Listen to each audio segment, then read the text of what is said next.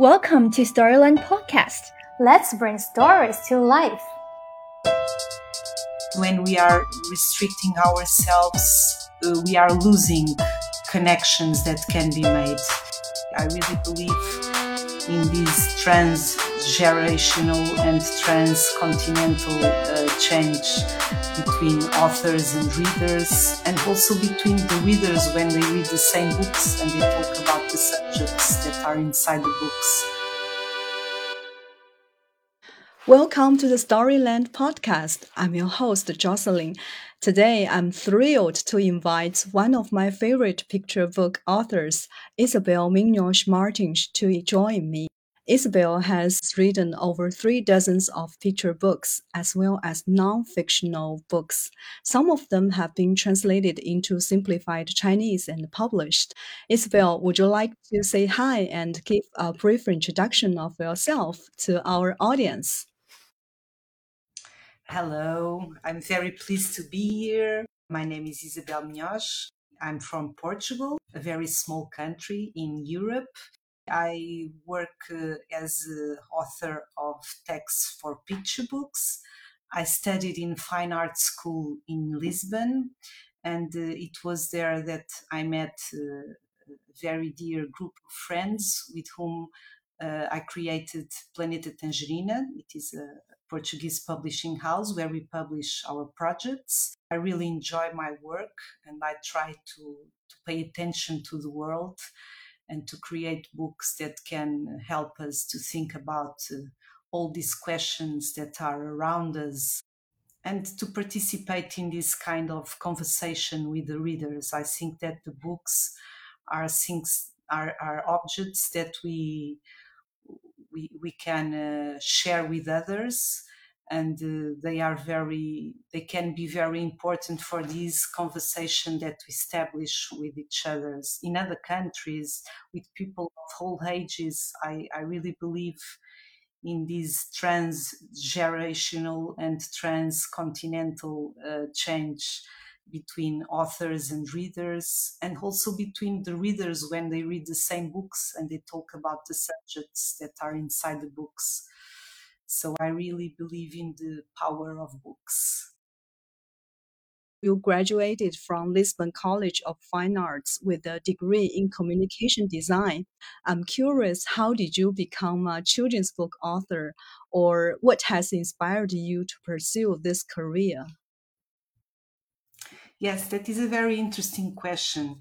Uh, yesterday, I was here working with Madalena, and I was telling her that uh, sometimes I feel uh, that I am just a bit uh, designer mm-hmm. uh, inside me. I will tell you my story briefly because we were in high school all together here, Madalena and Bernardo and me, and um, I, I was always thinking about studying literature or journalism because I really since I was a child, I read a lot and write a lot.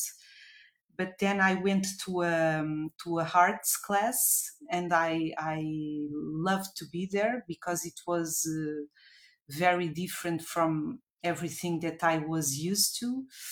It was like a different kind of uh, a different part of my brain that was working when my when I was in art classes and I wasn't very talented for that. I'm sure I didn't know how to draw, but it was like a challenge, and I was very in love with my friends.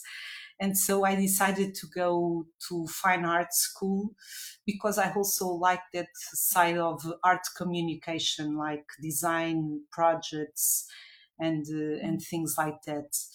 And uh, when we were in um, in university we went already to bologna fair and and i think that uh, there wasn't like a gap between the books that i read uh, during my um, childhood and uh, the books that i began to to see in bologna fair or in bookshops so i mm. think that uh, what happened to me is that i i always loved books for children, even when I was a, a teenager or even when I was an, a young adult.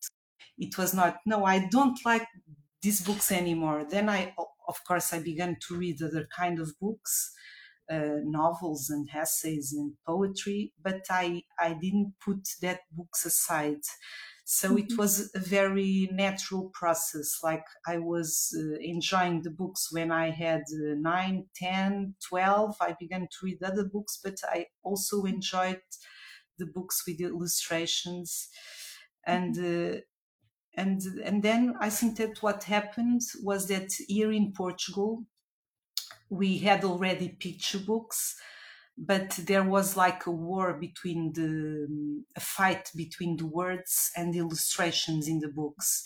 The text was always more important, and the illustrations were there just for decoration.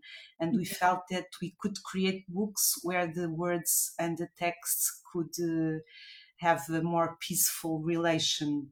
Uh, I think that's that's why we we decided to to create picture books. When you first worked on picture books, did you meet any big challenges and how did you overcome that?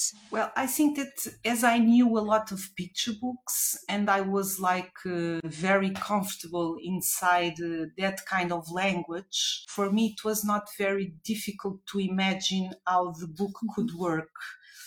I think that what is more difficult and more important is to have a good idea that is not a repetition of something that already exists.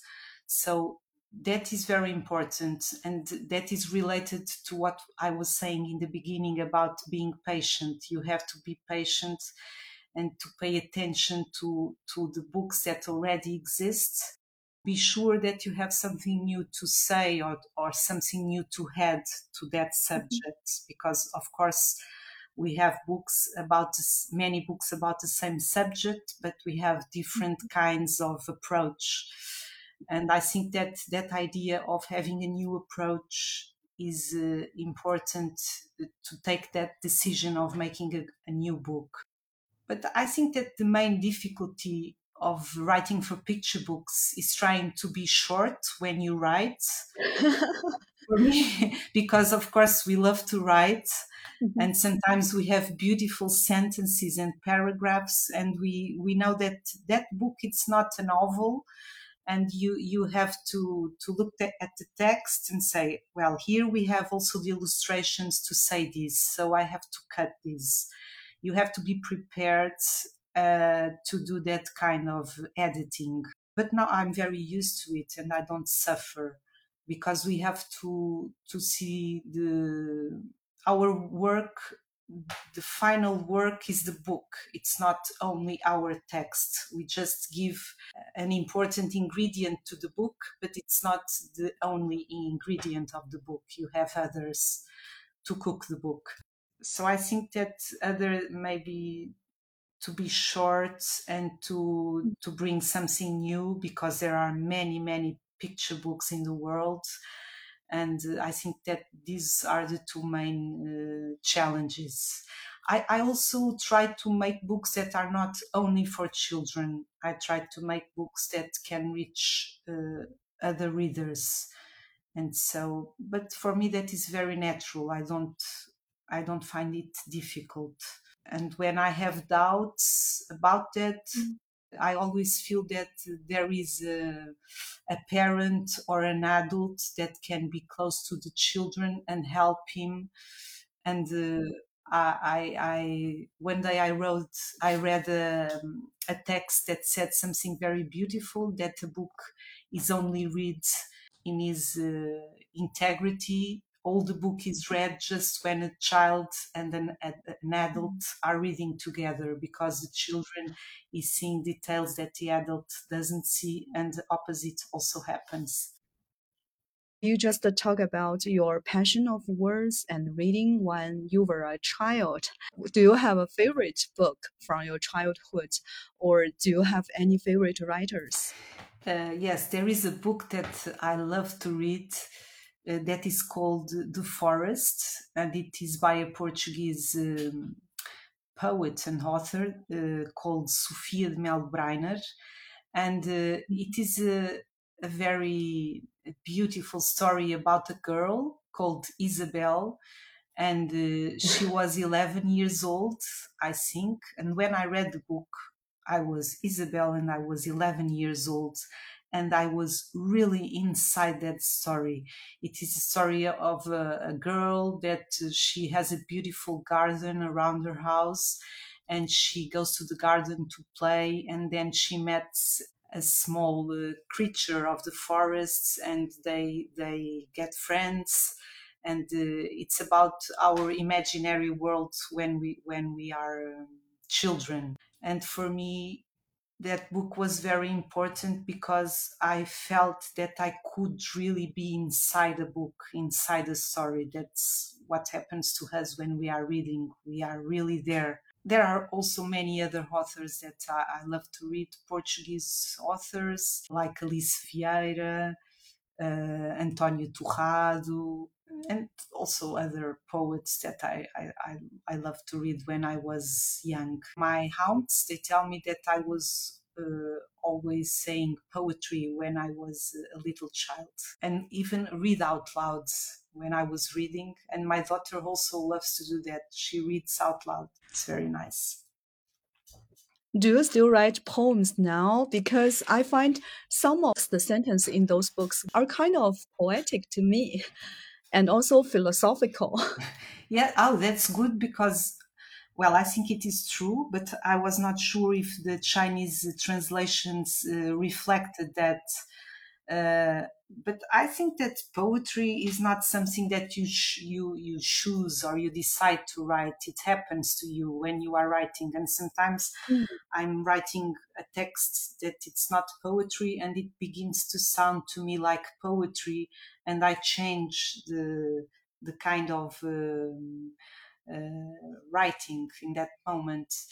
Uh, but yes, I love poetry, and uh, I think it's something that is so magic, so uh, different. It's so difficult to explain what is poetry. I think it is something.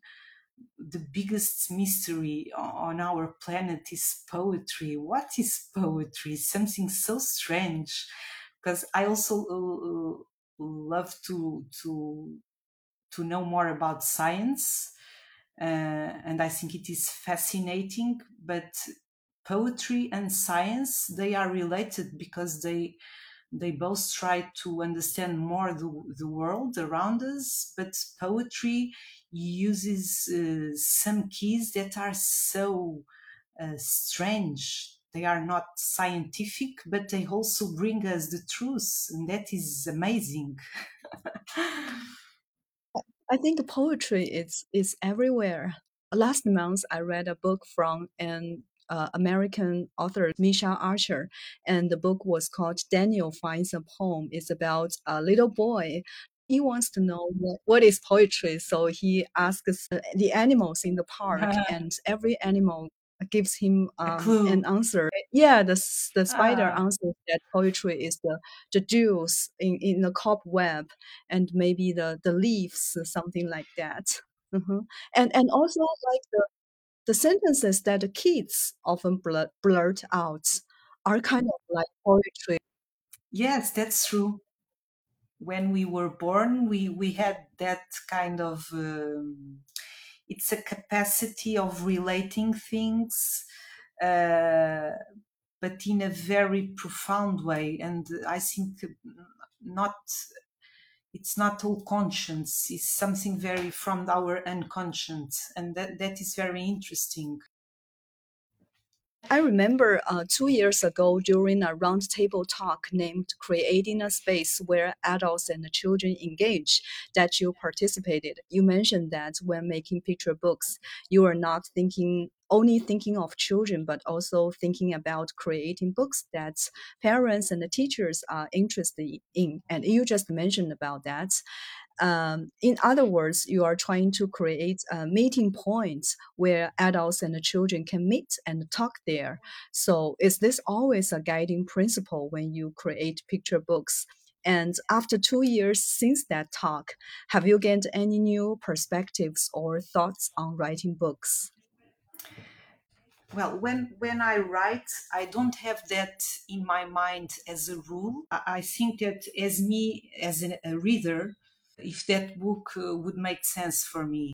Inside me or talking to my near my ear there is like a um, a voice telling me uh, I think that it's not my inner child voice, not my inner child voice, uh, but there is a voice, and uh, that voice tells me uh, that I have to to I don't know how to say that to be more universal when I write, you know, mm. uh, because I think that it, for me, it makes sense to talk to everyone and not to that specific uh, children mm. or for a boy with seven years old, or this book is for children between five and eight. No, I think that uh, as creators, we don't have to be um, limited. Uh, limited. Yes that's it. Because if i was working for a brand that wanted to communicate something for a group of children that would be different. And i also make other kind of supports and books that have uh, uh, very precise uh, goals and uh, i don't know when when i work for a museum for instance and the educational service wants to make a book to communicate something and they tell me well we have to communicate with children from 6 to 9 and that time i worry about that and i think about the children that will read that book. Mm. but when i'm creating our own books here for planeta tangerina I don't have that kind of limitations. Thank you for the words. Uh. uh, I try to be more free. I think that freedom inside our heads when we are creating is very, very important because when we are restricting ourselves, uh, we are losing connections that can be made. And so uh, that's my way of working.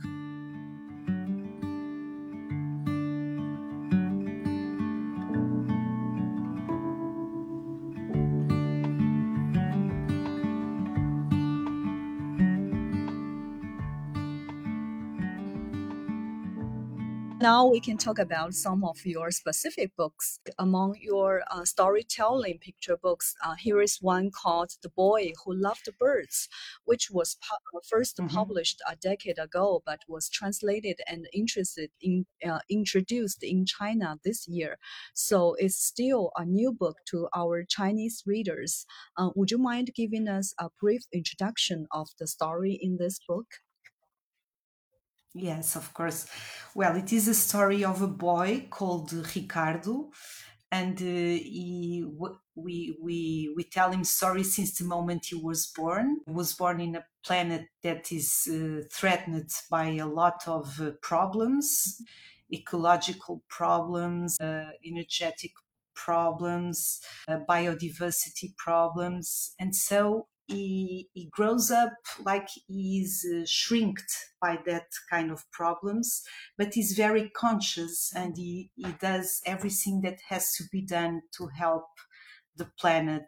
He's like an example for other people around him. He recycles, he uses his bicycle, he, he, he turns off the light when he's not using the light. Is uh, he, is an example but uh, suddenly maybe because he enters in uh, like a, a, kind of a teenager i think that the the the, uh, the age changes his mind and he, he begins to to see that people around him they don't care. And so he feels very angry and he says well if people around me they don't care i won't care anymore.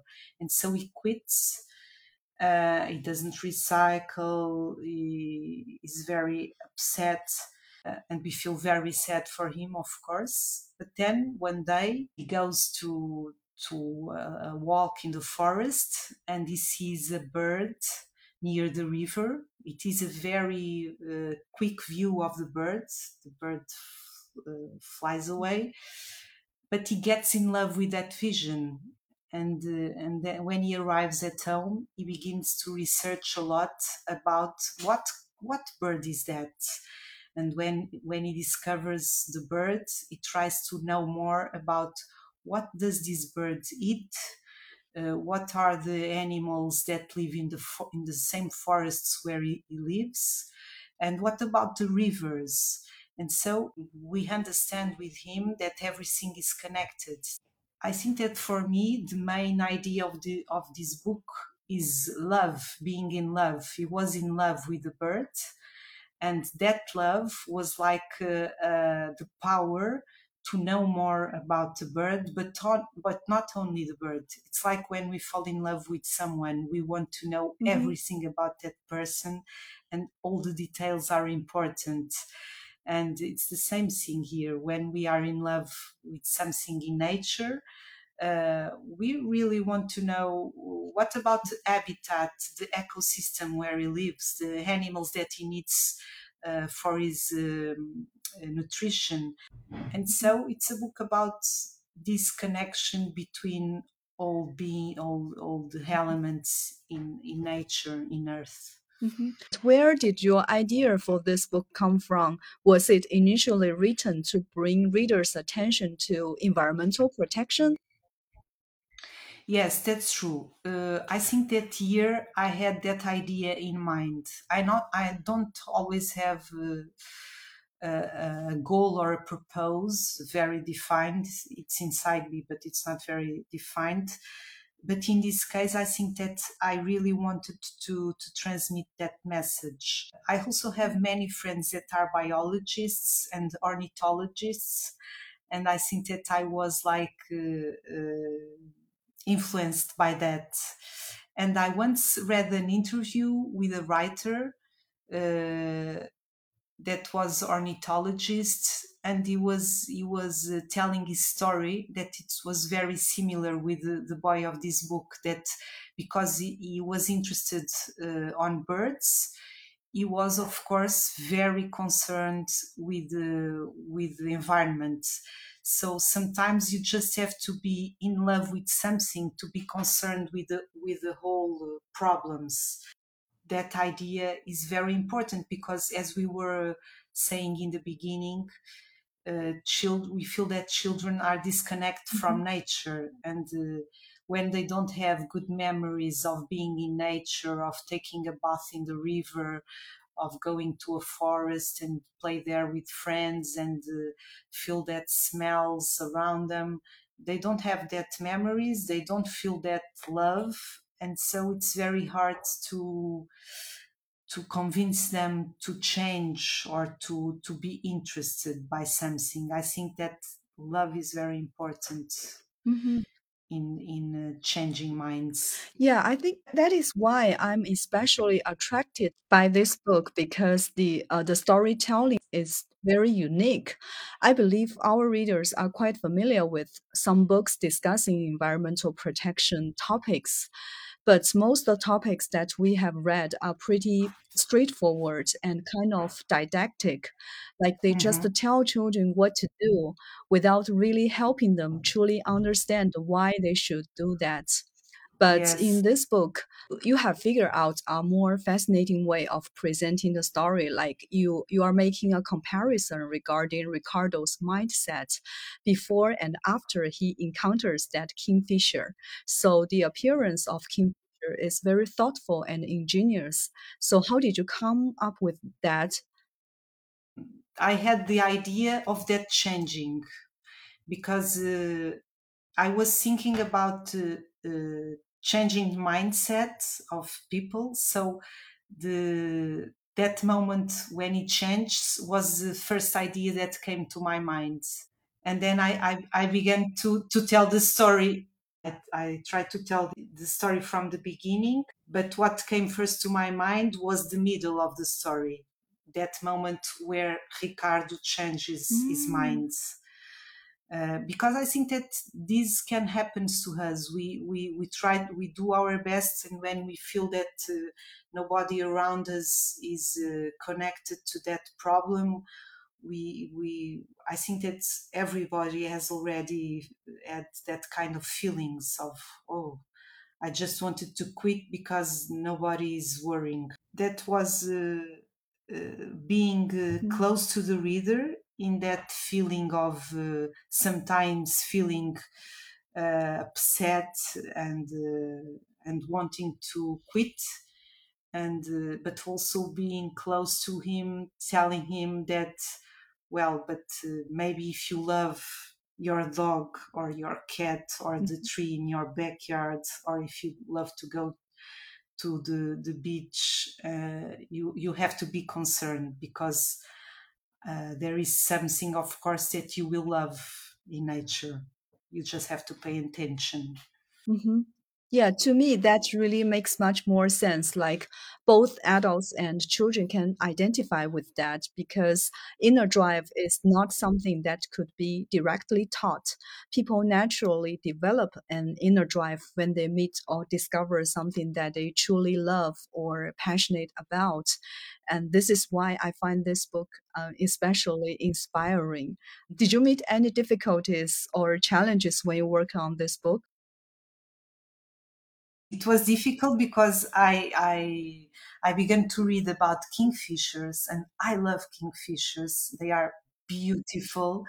And when I began to read about them, I also wanted to put a lot of details about kingfishers in the book, but that was not the idea of the book. And that happens a lot when you when you open a door and you go there. Uh, so I just have some ideas about kingfishers, uh, but I don't uh, give a lot of details. That is another book, and and uh, that you were talking Mhm. about that kind of didactic books. I think that both books, both kind of books are important because the didactic ones are also very important when you have that love and then you want to know more about something. It's important to have that kind of books. But I think that this book is it's uh, placed before that moment of wanting Mm. to know more. It's it's something that is before in time. Do you understand? Yes, you first want to know about something and then you look for that information in some other specific books. Yes, it's like when you go to school and the teacher wants to to teach you something. If uh, if that teacher doesn't create some uh, link with something that you already know or something that already interests you, it's more difficult to learn. I That's think true. that it, it is easier to learn when you have a, a connection with that uh, with that uh, knowledge in Yes. one one way or another. Yeah, just like mathematics. You have to put it in real life Yes, s- scenarios and it's easier to understand. that's true. So, At least at the beginning. yeah, yeah, that's true. So apart from storytelling picture books um, that we just discussed, you also have many books that deal with abstract, complicated, or so-called big topics. For example, your book, um, this this book with time explains the passage of time, and you have a book called uh, "The World in a Second" that depicts what happens in just one second around the world. So, speaking of creating picture books for children, um, my thinking is that many authors usually or naturally start from making up stories. Um, so, my question is how did you first come up with such picture books that uh, intend to introduce abstract concepts to children? And what was your expectation on these books at that time?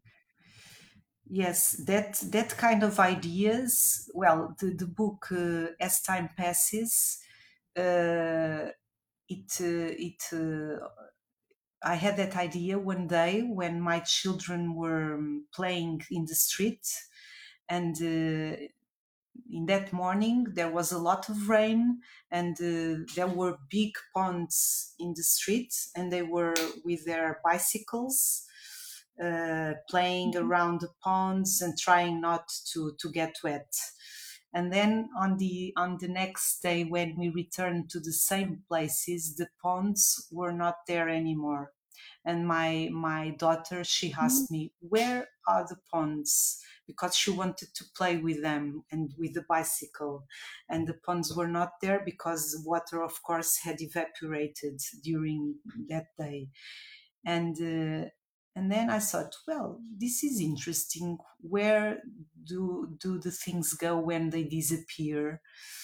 Uh, and uh, and uh, I I I began to to think about a book that is called Where Do We Go When We Disappear? But I also began to and I also began to think about this book uh, as time passes because uh, time makes uh, things change. And uh, uh, some some days later i went to my mother's home and she was cooking.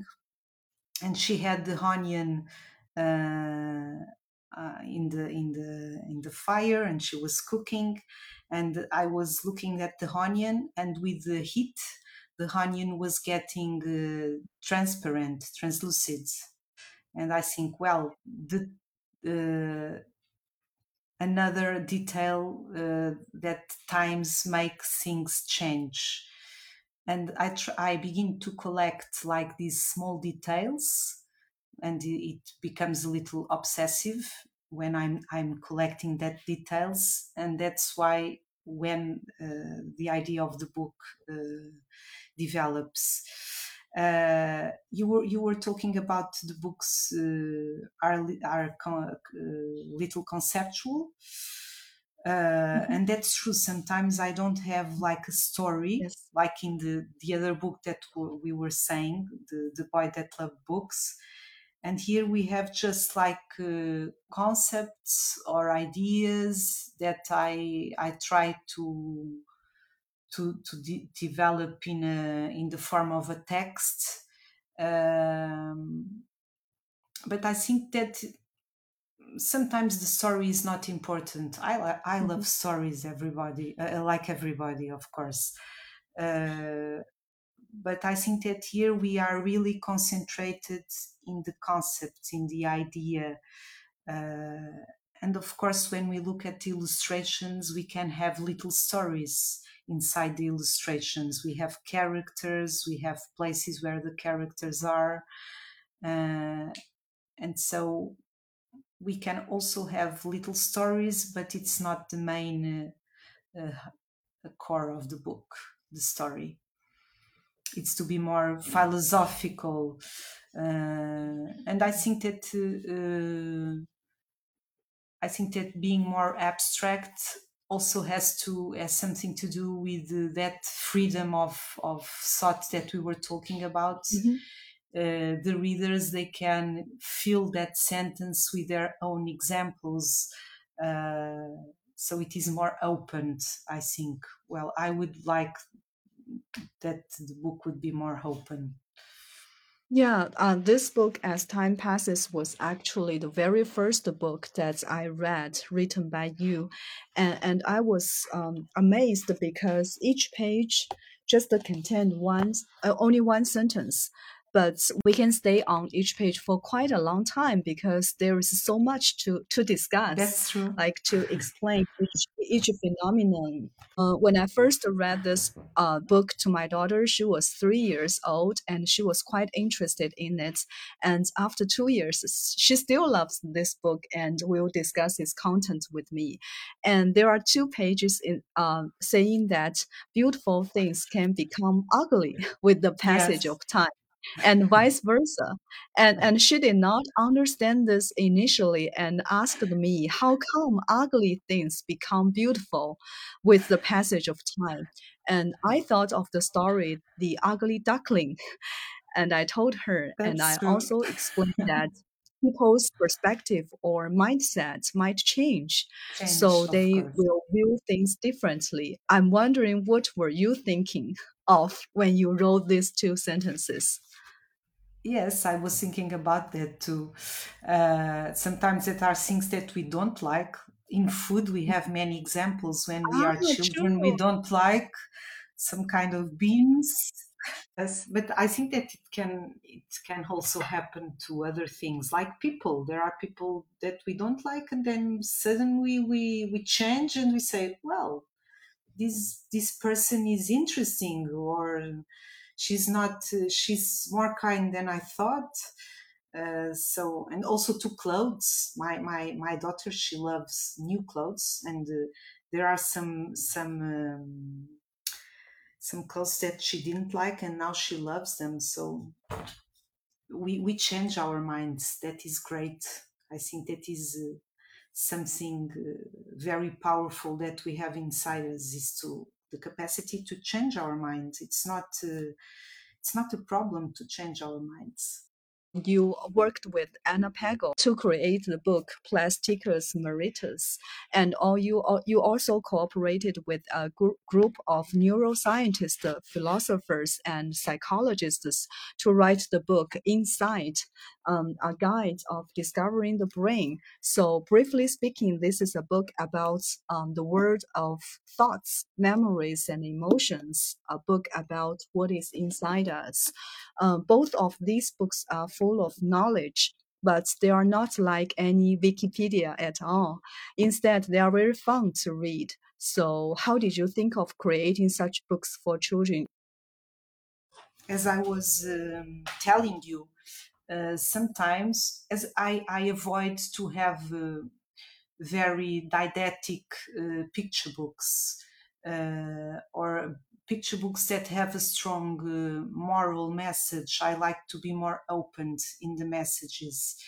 And I also avoid to have uh, like a story where you try to put inside a lot of information mm-hmm. because it is something very common in books and mm-hmm. it's not a problem but I, I don't like to create books like that to have uh, like a story that serves uh, to to to give information to children for instance about health or about security or, or about moral and you you use the characters and uh, the story to do that mm-hmm. so you mm-hmm. put all the information inside the story and i really try to avoid that that doesn't mean that i don't have something to say in a picture book or in a story but i don't like as a reader, I don't like the idea of having someone pretending that it is not uh, trying to give me information when he is. Mm. I prefer, in that case, do you understand? Yes. I prefer, in that case, to create a non-fiction book. Well, we I'd love to to know more about the brain and to write about thoughts and emotions so I prefer to create a book with that, uh, with the, the, result of my research. Uh, or the or, or uh, the result of the readings that I did in other people research. That's what happened. Um, so I think it was like uh, trying to be honest to the reader. Now it's okay. We we want to make a non-fiction book, and here we we we are giving you information but as you were saying uh, the idea was not to create uh, uh, wikipedia wikipedia or um, a school book.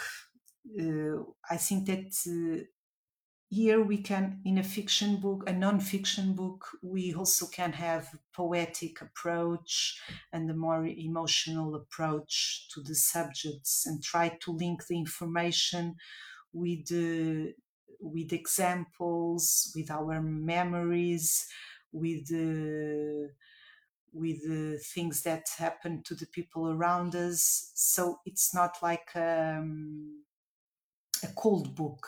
We try to create a more a warmer book. Mm. and uh, i think that this way we we it's more easier for the readers to be interested by that subjects they are not reading just facts and names of parts of the brain or they are they are uh, reading about uh, being alive mm-hmm. and having experiences and connecting to other people and uh, feeling emotions. And we all know we all have that experience. So uh, we have this uh, this um, this kind of uh, way of starting our conversation with, with the readers. Mm-hmm we we we have all this in common so let's try to know more about this. What happens inside us when we are uh, feeling shy or when we are f- falling in love or when we are having new experiences? Uh, what happens inside our our brain and inside our body? Uh, so so here i think that the main idea is uh, is trying to connect. And i also i also think that there is something important when i do these kind of nonfiction books. It's uh, well i'm not a specialist in these issues. I'm just very curious about them. And i don't write uh, uh, to the readers as a specialist. Mm-hmm. i'm not a neuroscientist. Mm-hmm. and uh, i assume that and we tell this in the beginning of the book and what we bring to the book is uh, just our experience as curious people that want to know more about the subject mm. so we bring not just the facts that we have learned but also that experience of learning more about something and uh, when we are presenting the book mm. to, to readers here in Portugal, we choose 10 things that uh, were amazing when we, when we were reading about them and that we didn't know. And in that days when we, after knowing that, we, we were just always talking about that. So I think that we, we, we bring to the book also that enthusiasm about the discovering something. And i think that this can be this can be good to the to the read, to, to the reader when he's reading is also feeling that uh, enthusiasm. Do you understand? Yeah i i was going to ask uh, how was that process like like how did you decide which information to leave uh, and which information to put into that books but I think you just answered that that question that you are selecting information that, that you are curious about. Yes. And that brings the book closer to, to its readers. Yes, of course, you have also to respect like uh, a rule that is. Uh, you don't uh, it's not good for the reader when you start to talk about something very complex mm-hmm. it's good to begin with like the the blocks the um, the the bricks, not the blocks. Uh, the, you like layers, you know. Mm-hmm. You have a first layer that's it's, and then you begin to put the knowledge uh, over that beginning uh, on that beginning and then another layer and another layer. Mm-hmm. I also learned from your interview that visiting schools, libraries, and bookshops has become a daily life activity to you. So, when you share your book books with children, uh, what do you learn? From that experience, and have you ever received any questions or answers from children that really surprised you? Yes, of course, always very surprising questions. Uh, when when I go to schools, well, here in, in Portugal, the the school scenario, it's we have a, a big um, diversity of schools, and uh, sometimes I go to a school and I get a little disappointed but it is mm. possible that in the same school in the next door you will find uh, a very different uh, ambience because the teachers they make a big difference in a schoolroom as you know mm. um, but but uh, i like i like to go there uh, i don't i don't uh, test my books with mm. children well i did it once or twice when my my children and my nephew were were uh, younger but i don't do it anymore.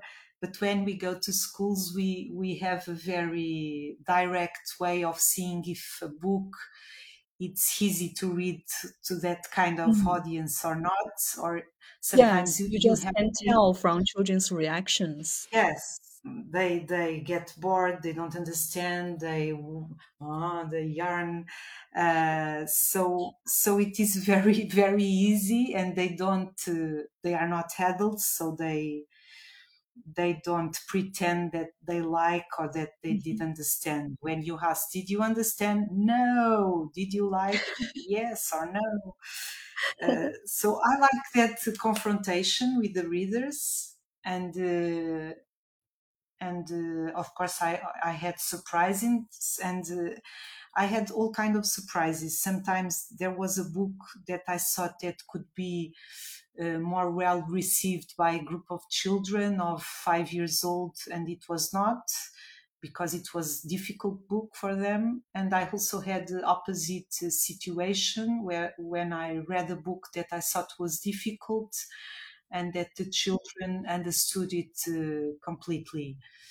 Uh, so it is always a surprise it, it's a surprise because uh, it maybe the teacher the week before read the book and uh, spoke with them about the book and they are already inside that subject and they understand very well the book so for me it is important to have that um, that meetings with with readers to to be surprised by their reactions Mm. Um, so far, I personally have read 11 of your books, I mean, in Chinese, including uh, picture books and non fictional books, and we have just discussed some of them. If I have to use three keywords to describe your books, um, I would say they are diverse, multi layered, and creative or innovative. If you have to describe or summarize the characteristics of your books, what keywords would you choose? Or what do you expect your readers to gain from reading Oh, your books? uh, that's a very difficult question, Jocelyn. Mhm. Uh, I would say uh, opened. They are not uh, um very objective. They are more subjective, more open. Mm, poetic, maybe Mhm, mhm, sometimes. Uh, and uh, and when I say open, also uh, it's not just opened as ideas that can be uh, completed by your mhm, thoughts, but also open to that they can receive uh, uh, different kinds of mm, readers and from different ages. Uh, I don't know. Poetic, challenging. I think that sometimes they are a bit challenging for some some children and for some parents. Yes, challenging. I'm writing mhm. them down here. I see. Um, as we are approaching the end of this year and welcoming a new year, may I ask what is your New Year's resolution for 2023? Oh, uh, always the same. Trying not to stress a lot and um, to respect myself. This is my about myself, about the world. Well, there is so much to to desire for the world. Uh, well, we had a, a good news yesterday about an agreement for biodiversity that was finally reached in Canada conference, and I was very happy with that. So I Mhm, think that my wishes for 2023 is that we can um, uh, finally reach to this kind of um, of um, I missing words uh, re- world resolutions about uh, the environment mhm, um, mhm, about this kind of agreements that uh, that should be reached in the future.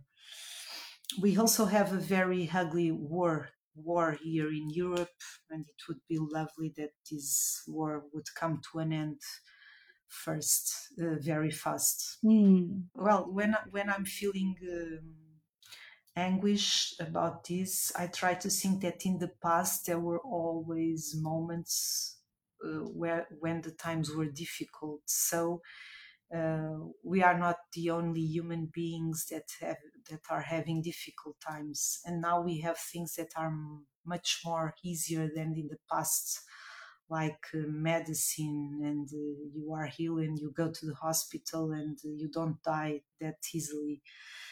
Uh, and we can be here talking with each other and you are so far away. So that is also marvelous. Mm.